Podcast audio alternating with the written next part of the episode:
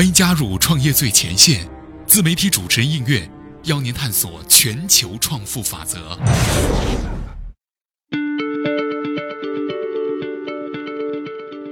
各位好，我是应月。说到了乒乓球比赛，那相信大家已经看过不少了。那么如果说到乒乓球运动员的话呢，相信大家一定可以脱口而出一些人的名字，就比如说马龙，还有张继科等等这些运动员。那这样看来呢，乒乓球在我们中国真的可以被称之为国球。同时啊，中国的乒乓球在世界各大比赛当中呢，囊括冠军、亚军、季军这样的事情呢，也是时有发生的，更是被我们隔壁的霓虹国啊称之为“帝国破坏龙”和“帝国绝凶虎”。话说啊，就算是一个莫名其妙的胖子，都能够抓起一根筷子，把他们打到怀疑人生。那作为科技大国的霓虹国日本，他当然要想办法来逆转我们国家在这项运动上的霸主地位了。他们可能会想，嗯，既然人打不过你，那我就找一台机器人来进行训练吧。所谓科技。改变生活，那么这个做法呢，简直太太太太高科技了啊！他们竟然请来了高达当教练，手持新阿姆斯特朗气旋喷射式阿姆斯特朗炮来改变乒乓球坛的这个地位，所以他们终于来了。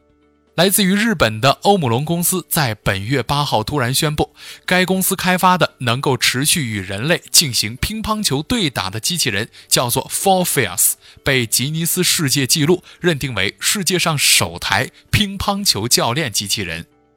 这么多年，乒乓球台上的中国对于日本来说，就像是一片挥之不去的雨云，更像是奥特曼对小怪兽，更更像是喜羊羊对灰太狼。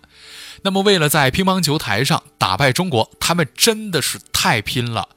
当然，我们也不能够小看科技的力量，因为这台机器人利用内置的摄像头和运动传感器，可以记录每次与它对战的人的一个详细的记录。同时呢，它的相机的这个图像追踪技术啊，更是高达了每秒八十帧之多。对于我们普通人来说呢，能够轻而易举地捕捉到我们每颗球的落点。但是我相信啊，对于我们中国的国手来说呢，一定能够把这台机器人给打到怀疑人生。那为什么我这么有自信呢？原因啊，其实很简单，因为啊，我们中国乒乓球人的套路呃不是球路多，这其中呢都不算旋转球和各路诡异的这么一个球路。简单来说呢，就是让我们的国手上去，相信用一本杂志啊都能够把这台机器人打出四零四。话又说回来，这个机器人的开发人员说，这台机器人研发的目的呢，不是为了别的，更多的是为了研究机器和人的和谐关系。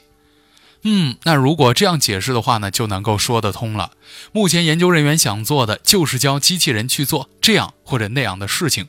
但是啊，在不久的将来呢，相信这机器人的研发一定会取得突破性的进展吧。同时啊，在那个时候呢，我们中国的乒乓球队啊，也一定会成为制衡机器人的一杆标杆。